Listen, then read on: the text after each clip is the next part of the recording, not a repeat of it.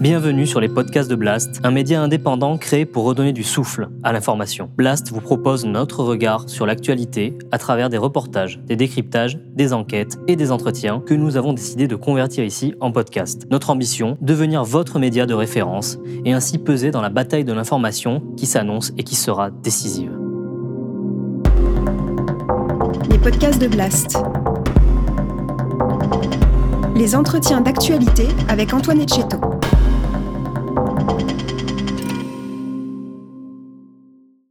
Oui, vous êtes sur une pente glissante en matière de surveillance. Ça, c'est sûr. Ça, c'est sûr. De quoi nous parlons? Nous parlons ici d'un amendement de repli qui vise à exclure explicitement certains objets connectés. Dedans, il y a les objets sexuels connectés.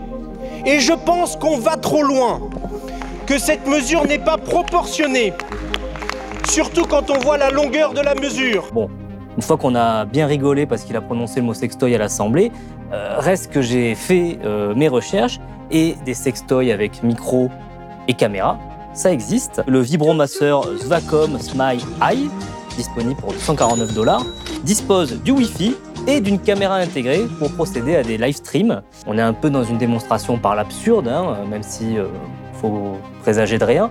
Mais est-ce que ça montre pas quand même que là on touche à quelque chose où on va pouvoir avoir une intrusion chez les gens dans les salons, dans, les chambres, euh, dans la, vie privée, euh, vraiment au sens de ce qu'elle a de plus euh, privé? Bonjour à tous. Est-ce que 1984, c'est demain? Les députés ont approuvé mercredi 5 juillet l'article 3 du projet de loi d'orientation et de programmation du ministère de la Justice. Cet article permet à la police d'activer à distance des objets connectés. En clair, les enquêteurs pourront soit géolocaliser les personnes grâce à leurs appareils dans le cadre de crimes ou de délits puni d'au moins 5 ans d'emprisonnement, soit carrément capter les sons et les images des dix appareils lorsqu'il s'agira de terrorisme ou de crime organisé.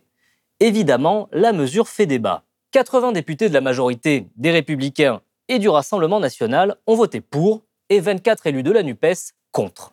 Notre rôle, c'est d'être aussi euh, garant des libertés fondamentales et euh, du droit, euh, finalement, de vivre sereinement sans être espionné en permanence. Alors, aujourd'hui, on constate qu'il y a notamment des possibilités pour des délits qui seraient euh, supérieurs à 5 ans. C'est pas rien, hein. c'est pas beaucoup 5 ans. Hein. C'est pas euh, le terrorisme, le grand banditisme en bande organisée, etc. C'est vraiment des délits qui peuvent être médians. Hein. Eh bien aujourd'hui, on pourrait donc fracturer, pénétrer leur téléphone. Et ça, évidemment, c'est assez inquiétant. Et donc nous, on est assez réservés et même très inquiets sur ces potentielles dérives. Vous savez, on, a dénoncé la société de la surveillance, notamment pendant la crise sanitaire. au Rassemblement national, on était extrêmement vigilants sur euh, sur, les dérives, les QR codes, les applications, les tracés, les suivis, la transmission d'informations. Euh, je pense que là, c'était des sujets euh, importants et puis pour le coup qui étaient, qui étaient pertinents.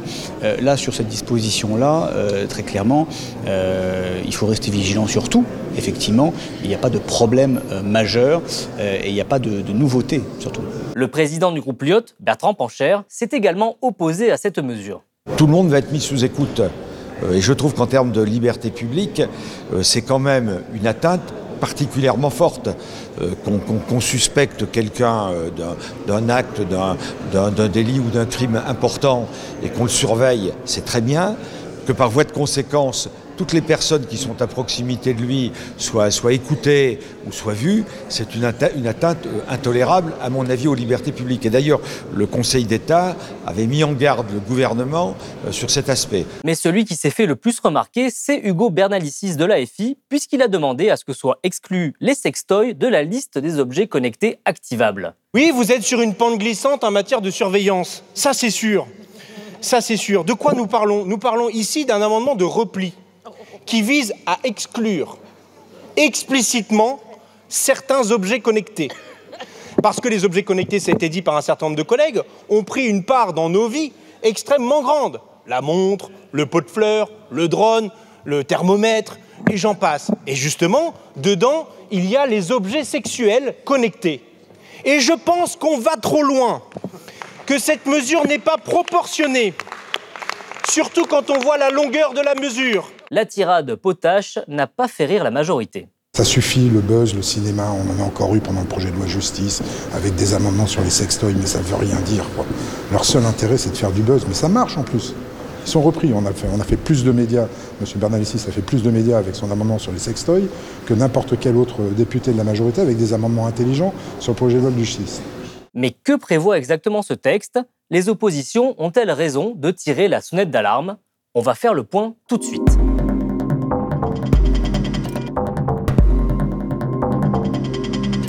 Pour en parler, j'accueille Bastien Lequérec. Bonjour. Bonjour. Donc vous êtes juriste à la Quadrature du Net.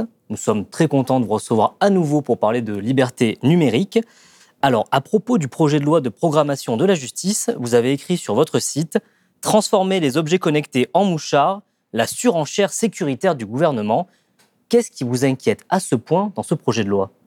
Alors, ce projet de loi, c'est un projet de loi fourre-tout, c'est-à-dire que l'article 3, qui fait beaucoup parler de lui, comporte énormément de dispositions pour moderniser la justice, l'adapter aux exigences euh, euh, contemporaines, etc. Il y a 150 alinéas, à peu près. C'est cet ordre de grandeur, effectivement.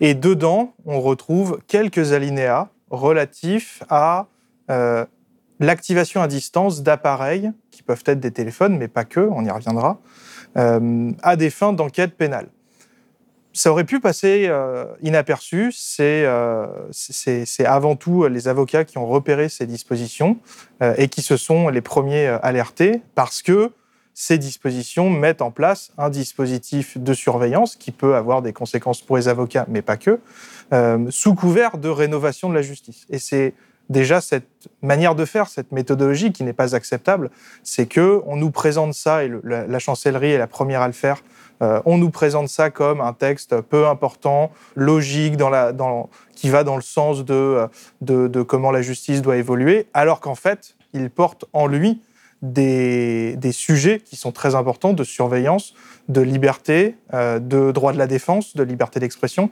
Et donc, c'est la première chose, nous, qui nous a euh, alertés, c'est que ce texte n'est pas anodin il a des conséquences pour les libertés fondamentales et c'était important d'en parler, de mettre la lumière dessus. Hmm. Et donc concrètement, on a deux cas.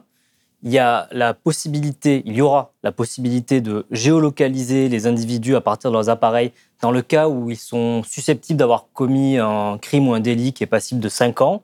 Et il y a le cas du terrorisme ou du crime organisé, où là, on pourra carrément capter les sons et les images des objets. C'est bien ça. Exactement. Il y a deux manières, il y a deux cas où un appareil peut être activé à distance.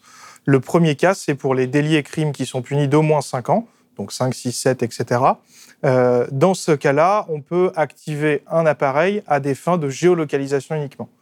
On reviendra techniquement euh, euh, ce, que ça, signifie, ce que ça signifie, mais ça veut dire donc que pour tout délit ou crime puni d'au moins 5 ans euh, de prison, on peut, la justice peut activer à distance un téléphone pour géolocaliser la personne à son insu, évidemment. Il y a un deuxième cas de figure euh, qui consiste à euh, permettre une nouvelle technique spéciale d'enquête. Donc, ce sont des mesures d'enquête qui sont particulièrement attentatoires aux libertés et donc qui ne sont euh, réservées que pour certains faits particulièrement graves, où là, on pourra activer à distance un appareil mais pour aller au-delà de la géolocalisation, ça pourra être euh, euh, activer le micro, euh, la webcam, la géolocalisation évidemment. Et donc là, c'est pour récupérer des données beaucoup plus intrusives, mais en théorie uniquement. en pratique, c'est complètement différent, mais en théorie, uniquement pour des, des, faits particulièrement graves, puisque ce sont des techniques spéciales d'enquête. Et donc, tout le monde pourra être concerné par ces mesures, ou il y a des exceptions? Alors, ça a été un, grand débat, c'est-à-dire que euh, dans, la version du, gouvernement, euh, il y avait quelques, quelques exceptions, euh, notamment pour les avocats, mais ce sont des, exceptions assez, assez limitées, et c'est pour ça que les, avocats qui avaient alerté les premiers sur ce texte disaient que ces, garde-fous n'étaient pas suffisants. Donc, il y a des limitations pour les avocats. Aujourd'hui, dans le texte, en l'état actuel des débats, prévoit des exceptions pour euh, les journalistes, pour les ah. magistrats. Euh, mais en fait, ces exceptions sont assez limitées parce que ne pourront pas être retranscrites les paroles qui auront été captées. En revanche, ces paroles pourront être captées. Donc aujourd'hui, la loi, en l'état actuel de, des discussions, ce projet de loi, ne permet pas à ce que une personne qui se trouve avec un journaliste, une source d'un journaliste ou un client qui se trouve avec son avocat ne soit pas écouté. Cette technique de captation d'image, elle est encadrée ou de son, puisqu'elle est prévue que pour 15 jours, renouvelable une fois, nous en reparlerons plus tard. Il y a des protections, puisque c'est interdit pour les appareils électroniques qui sont utilisés par les députés, les sénateurs, les cabinets d'avocats ou leur domicile, les magistrats ou leur dans les cabinets des magistrats ou leur domicile. Mais aussi pour certains lieux, les cabinets médicaux, les entreprises de presse, les entreprises de communication audiovisuelle, les domiciles des journalistes, les études des notaires et des huissiers. Pour cela, il, cela, il n'y a pas de retranscription possible. L'amendement euh, que je présente vise à euh, se mettre en conformité avec l'avis du Conseil d'État qui a soutenu que, tel que proposé par le gouvernement, euh, les garanties ne sont pas suffisamment proportionnées et qu'il faut aller plus loin en introduisant la protection des personnes qui résident et travaillent dans ces lieux protégés. Au mieux, euh, ce qui a été capté ne pourra pas être retranscrit sur les PV, mais cette écoute pourra se faire. La police pourra euh, entendre ce qui, se, passe. Elle ne pourra judiciairement rien en faire, mais elle pourra quand même écouter tout ça. Donc, euh, c'est quelque chose qui est évidemment mieux que si on n'avait pas prévu d'exception pour les avocats, pas prévu d'exception pour les journalistes. Mais ça reste une surveillance supplémentaire, ça reste un type de surveillance inédit en France, contrairement à ce que veut euh, faire croire la, chancellerie. Euh, et, nous, à la Quadrature du Net, on s'est vraiment intéressé sur le fond, la nature même de cette surveillance, sans s'intéresser finalement à ces garde-fous qui sont intrinsèquement insuffisants. Euh, c'est vraiment cette, cette surveillance par nature qu'il faut combattre et non pas s'atteler à avoir le plus de garde-fous possible qui ne seront jamais suffisants, jamais satisfaisants. Oui, parce qu'on pourrait vous répondre que toute cette procédure s'inscrit dans un cadre. Il faudra que ce soit décidé par un juge, j'imagine, et qu'elle doit être euh, quelque part limitée dans le temps. Il faudra que c'est 15 jours. Alors effectivement, il y a des limites, ça, évolue en fonction des, débats parlementaires. Euh, c'est pour certains faits uniquement. En réalité, tout ça repose sur la croyance que la procédure pénale en France permet d'éviter les abus. On le voit avec, euh, par exemple, toute l'affaire autour des soulèvements de la terre. La procédure pénale en France ne permet pas que lorsqu'il y a une certaine volonté politique, euh, n'empêche pas à ce qu'on incrimine sous des faits, sous des qualifications juridiques pénales très fortes, des groupes, des personnes qui ont finalement une activité euh, assez anodine. Le fait qu'on considère les soulèvements de la Terre comme des terroristes en puissance, qu'on utilise toutes ces possibilités offertes pour le terrorisme pour euh, des milieux euh, contestataires écologiques qui ont une action euh, qui dépasse la simple non-violence, mais qui, qui est aujourd'hui parfaitement légitime, le fait que ces personnes-là se retrouvent sous le coup de procédures antiterroristes nous montre que même si on réserve pour certains délits, pour certains faits, ces manières de surveiller les personnes, en réalité, quand un procureur ou quand un juge d'instruction aura envie de placer euh, un groupe sous euh, le qualificatif de terroriste, rien ne l'en empêchera. Ça sera uniquement à la fin, une fois qu'il euh, s'agira de décider si la, les personnes ou les personnes sont coupables ou pas, qu'on pourra éventuellement les, blanchir. Mais toute cette phase d'enquête en amont, entre les mains d'un juge d'instruction ou d'un procureur, ou d'un juge de la liberté et de la détention, finalement, ces garde-fous-là montrent que on ne pourra pas empêcher un abus euh, on ne pourra pas empêcher euh, des personnes qui euh, veulent mettre sous l'étiquette terrorisme des mouvements sociaux, on ne pourra pas empêcher ces personnes d'utiliser ces techniques. Oui, c'est l'effet boîte de Pandore, vous, qui vous inquiétez. c'est exactement, exactement ça. C'est même, c'est même la, continuité d'un effet cliquet sécuritaire qu'on voit depuis des années. C'est-à-dire que il y a encore dix ans, toutes ces techniques spéciales d'enquête n'existaient pas. Au fur et à mesure des années, on va nous présenter la criminalité comme euh, évoluant et donc euh, le, droit comme devant euh, suivre absolument les grands délinquants, où on va de plus en plus vers la surveillance, moins de contrôle, plus d'abus possibles, et on a cet effet cliquet sécuritaire. C'est très difficile de revenir en arrière. Aujourd'hui, ce qu'on a mis en place euh, dans, la décennie précédente, il est hors de question de la remettre en question. Dans, la tête de, de, des décideurs et décideuses politiques, euh, c'est euh, une base sur laquelle construire plus de surveillance.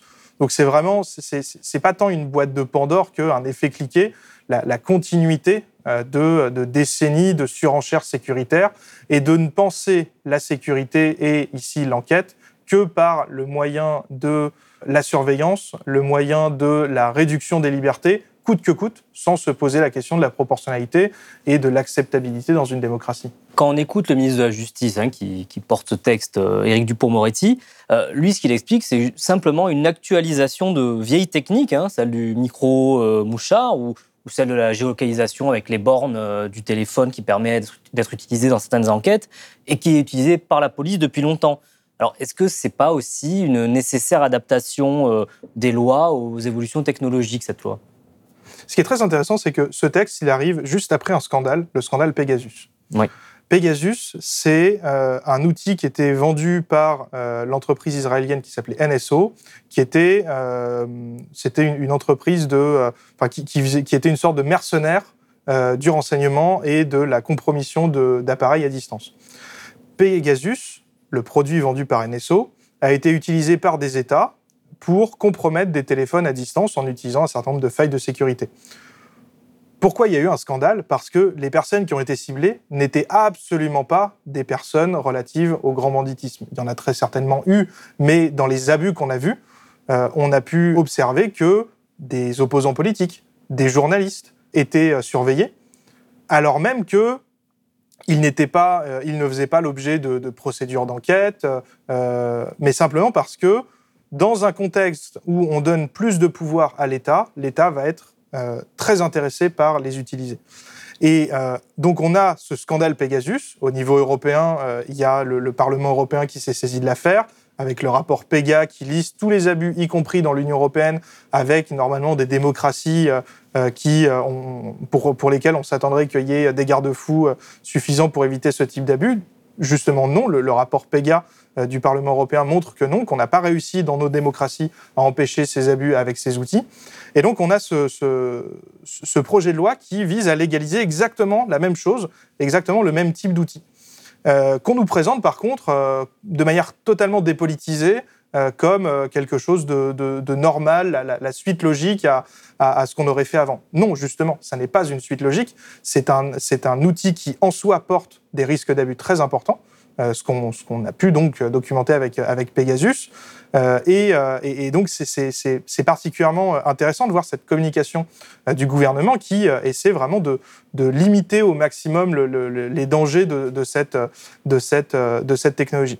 Et d'un autre côté, on a le fait que une fois qu'on va légaliser ces techniques d'enquête, euh, il va y avoir un coût très important. Il va falloir trouver des failles de sécurité pour compromettre des téléphones, euh, compromettre des ordinateurs, compromettre d'autres périphériques. Donc il va falloir euh, investir dedans. Ces investissements, ils vont coûter relativement cher. La chancellerie nous dit que les services de renseignement feraient la même chose. On peut euh, se poser la question aussi de la légalité de ce que fait euh, le renseignement, mais euh, on nous dit qu'il y a déjà ces investissements qui ont, été faits. Il va y en avoir d'autres de toute manière. Et une fois que ces investissements auront été faits, une fois qu'on aura trouvé les failles de sécurité pour compromettre des téléphones, pour compromettre des, ordinateurs, l'État va être inévitablement incité à les utiliser. C'est ce qui s'appelle le coût marginal. Le coût marginal dans ces, dans ces techniques euh, d'enquête est quasiment nul. C'est-à-dire qu'une fois qu'on aura fait l'investissement de départ, qu'on mette sous surveillance un téléphone ou 10 000, le résultat en termes de coût sera strictement le même. Parce que, comme le dit le, gouvernement lui-même, c'est un certain coût de mettre euh, sous surveillance un local, euh, une voiture, poser une balise GPS, poser des micros, poser des caméras, ça a un coût, euh, ça a un risque pour, euh, pour compromettre euh, la surveillance. Et donc là, ce que nous vend le gouvernement, c'est lui permettre de surveiller potentiellement toute personne sans que ça lui coûte absolument rien. Et c'est particulièrement inquiétant parce que dans une démocratie, le coût d'une surveillance participe à la proportionnalité de la mesure. C'est la même chose avec les drones. On avait exactement le même discours avec les drones de surveillance. Quand vous surveillez avec des drones qui ne coûtent rien, c'est pas la même chose que quand vous surveillez avec des hélicoptères qui vous coûtent plusieurs milliers d'euros à l'heure. Et donc, quand vous avez une mesure de surveillance qui euh, coûte quelque chose, forcément, la police, la justice va se poser la question est-ce que j'en ai vraiment besoin? Parce que j'ai un budget, je ne peux pas le dépasser, euh, et, euh, et, donc va réserver ces techniques d'enquête, ces surveillances, que pour les cas qui en ont vraiment besoin. Quand on peut surveiller tout le monde sans surcoût, quand ce coût marginal est nul, inévitablement qu'on va être incité à aller vers plus de surveillance et donc plus d'abus. C'est bien pour ça que Pegasus a euh, fini comme un scandale. C'est parce que c'était parfaitement euh, abordable pour des États, y compris des États qui n'avaient pas fait ces investissements au début, et parce que en réduisant le coût de la surveillance, en facilitant cette surveillance, et ici il s'agit vraiment de la facilité, on participe à son extension, à son utilisation jusqu'au moment où on a un abus généralisé. Parce que ça, c'est un autre argument d'Éric Dupont-Moretti. Il dit que ça va concerner, que ça concerne actuellement très peu d'affaires et que ça concernera peu d'affaires. Lui, il donne le chiffre de quelques dizaines par an, euh, pas plus. D'abord, il faut le croire. Euh, ce qu'on peut, on peut, on peut avoir du, mal en ce moment à, croire le gouvernement. Mais même si, à supposer même que ces chiffres soient vrais, euh, c'est l'État aujourd'hui. Aujourd'hui, on a peut-être, probablement même, quelques affaires. Mais si demain, on a une évolution justement avec ces techniques qui vont coûter moins cher, donc une incitation à les utiliser, avec une procédure pénale qui échoue complètement à encadrer ces abus, euh, quand un juge d'instruction ou un JLD euh, veut mettre sous l'étiquette terroriste euh, quelqu'un, rien ne l'en empêche, eh bien, on a ce cocktail explosif pour avoir des abus, pour avoir une utilisation à des fins politiques, à des fins détournées de leur de leur origine. Et, euh, et, vraiment, on, ne peut absolument pas faire confiance aujourd'hui euh, dans l'état de, euh, de, de, notre démocratie pour, pour prévenir ces abus. on l'a vu dans l'Union européenne, on a eu des abus dans des démocraties, en Grèce, en Pologne, en Hongrie. Alors, ces deux pays sont aussi, ont une ont des institutions qui commencent à être, défaillantes, mais c'est justement, on doit se poser la question de est-ce que la France ne serait pas en train d'aller dans ce même chemin avec de plus en plus d'institutions défaillantes, de plus en plus de pouvoir entre les mains de la police et ici de la justice, mais pas la justice euh, une fois qu'elle juge, la justice quand elle enquête, donc avant tout jugement, donc euh, concrètement entre les mains de la police euh, toujours. Et donc on doit se poser la question de quel est l'état de nos institutions quand on est en train de donner une carte blanche euh, à la police pour qu'elle enquête euh, avec, avec une, euh, des, garde-fous très théoriques et qui, en pratique, vont se révéler inefficaces. Mmh. Alors, techniquement, parce que là, on, parle depuis tout à l'heure, et ce qui est bien avec la quadrature quand, quand on échange avec vous, c'est qu'il y a souvent une dimension un peu technique. On nous explique comment les choses fonctionnent. Là, ces, failles, cette mise surveillance, ce, hacking des, téléphones, des iPads ou, que sais-je à distance. Concrètement, comment ça, comment ça fonctionne? Alors, déjà, il ne s'agit pas d'imposer des portes dérobées dans tous les périphériques. C'est quelque chose parfois qu'on a pu euh, voir euh, dans la presse où on a eu des journalistes qui ne euh, savaient pas trop, qui nous demandaient concrètement est-ce que ça veut dire que tout le monde aura un mouchoir dans sa poche? Non, ça ne veut pas dire que tous nos téléphones vont être compromis par défaut. il ne s'agit pas d'introduire des portes dérobées dans tous les appareils. Il s'agit de permettre à la police, éventuellement avec le soutien des services de renseignement, puisque euh, les, techniques spéciales d'enquête peuvent être couvertes par le secret de la défense nationale. Il s'agit donc d'autoriser la police à utiliser des failles de sécurité pour s'introduire sur des appareils à distance.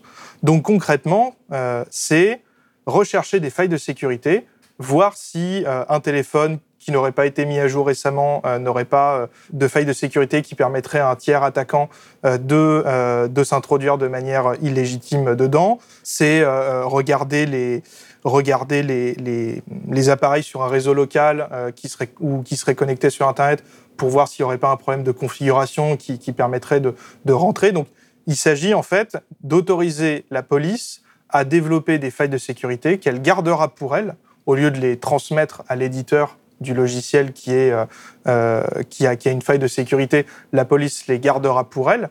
Euh, et ensuite, il s'agit de les utiliser a posteriori. Donc, si vous avez un téléphone qui n'est pas mis à jour et que les services de police français ont découvert une faille pour votre téléphone, tant que votre téléphone ne sera pas mis à jour, eh bien, vous aurez le risque d'avoir cette faille qui sera exploitée si euh, on décide de, de, euh, d'autoriser euh, l'activation à distance. Et ça me, fait euh, venir sur un dernier point, la géolocalisation. Pour des délits et, et- et crimes de moins de 5 ans, il est possible d'activer à distance la géolocalisation. Mais techniquement, ça signifie s'introduire dans le téléphone. Ça signifie avoir un accès à l'ensemble du téléphone. Là, on parle de téléphone parce que pour la géolocalisation, c'est souvent moins le cas avec d'autres appareils. Et donc, il s'agit de s'introduire dans le téléphone et de n'activer que la géolocalisation. Sauf que techniquement, à partir du moment où, où un, un tiers s'est introduit dans un téléphone, il a accès à tout. Et donc, il faudra le croire sur parole Hmm. et on n'aura pas de, de- de- de garantie technique euh, qui euh, montrerait que le micro n'aurait pas été activé, que la webcam n'aurait pas acti- été activée, que euh, les, les- les messages échangés sur le téléphone n'auront pas été euh, euh, copiés ou, lus. Euh, il s'agit donc de s'introduire sur le téléphone, de n'activer qu'une fonctionnalité, la géolocalisation, de faire semblant de ne pas voir le reste. Et donc on, voit là encore que la réalité technique montre que ce type de disposition est vraiment une, une surveillance particulièrement intrusive et en, en- en créant un écosystème de la, de la vulnérabilité. C'est-à-dire que l'État français aura intérêt pour, son, pour, sa, pour sa police, euh, pour ses services de renseignement, aura intérêt à trouver le plus de failles de sécurité, à les garder pour lui, euh, ce que font d'autres États, et ça n'a pas amené à, des choses très joyeuses. Euh, et euh, ici, ce texte entretient vraiment ce, phénomène-là. Oui, parce qu'il y a vraiment cette, dimension de, l'intrusion dans, les maisons, dans, dans l'intime même, qui, qui inquiète, puisqu'on parle vraiment d'appareils électroniques au sens large. Et avec la multiplication de, ces des appareils connectés, ça peut laisser la porte ouverte à beaucoup de choses, d'où euh, la proposition, euh, enfin en tout cas, oui, la proposition d'Hugo Bernalici, euh, qui a beaucoup fait réagir, si ce n'est jaser, puisque lui disait qu'il fallait exclure les sextoys des potentiels appareils espions. Bon, une fois qu'on a bien rigolé parce qu'il a prononcé le mot sextoy à l'Assemblée, euh, reste que j'ai fait euh, mes recherches et des sextoys avec micro et caméra, ça existe. Euh, notamment dans un article du journal du Geek qui nous apprend que le vibromasseur Svacom Smile Eye, disponible pour 249 dollars, dispose du Wi-Fi et d'une caméra intégrée pour procéder à des live streams et qu'en plus il est extrêmement facile de le pirater à travers le Wi-Fi. Donc bon, on est un peu dans une démonstration par l'absurde, hein, même si euh, faut présager de rien.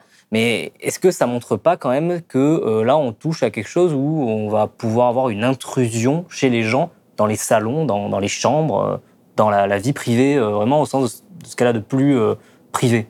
Alors déjà, le fait que la loi autorise la police, euh, police-justice, je mets sous le, même vocable, euh, à s'introduire dans des téléphones qui sont notre extension numérique, euh, qui euh, qu'on a tout le temps sur soi quasiment, euh, qu'on emmène quand on va voir des personnes, qui laissent énormément de traces déjà, et là, en plus, on autorise la, police et la justice à, à utiliser encore plus de données. Donc déjà, pour les téléphones, c'est particulièrement scandaleux, particulièrement inacceptable, mais cette, euh, euh, cette sortie du gobernalicis montrait bien une autre limite, euh, un autre danger de cette loi, c'est que elle n'est pas limitée au téléphone. Elle, couvre tout appareil électronique. Et à partir du moment où un appareil est connecté à Internet et à partir du moment donc où on peut y accéder à distance, éventuellement avec des failles de sécurité ou des problèmes de configuration, dans notre environnement où, avec l'Internet des objets, avec euh, la multiplication des appareils connectés, euh, on a de plus en plus de vecteurs de surveillance, euh, cette loi est d'autant plus inacceptable. Euh, nous, on avait écrit dans, le communiqué de, l'Observatoire des libertés et du numérique, euh, l'OLN, donc c'était avec, d'autres associations euh, euh, qu'on avait, euh, dénoncé ce texte, on avait écrit que les babyphones, par exemple, seront concernés. Et l'exemple des sextoys fait rire. Euh, et puis, on, peut voir enfin, on peut avoir du mal à, voir l'utilité euh, pratique pour une enquête euh, d'obtenir des données qui, viendraient de, ça. Mais en réalité, quand vous mettez sous, surveillance un appareil, quand la police décidera demain d'activer à distance un appareil, elle ne saura pas ce qu'elle cherche.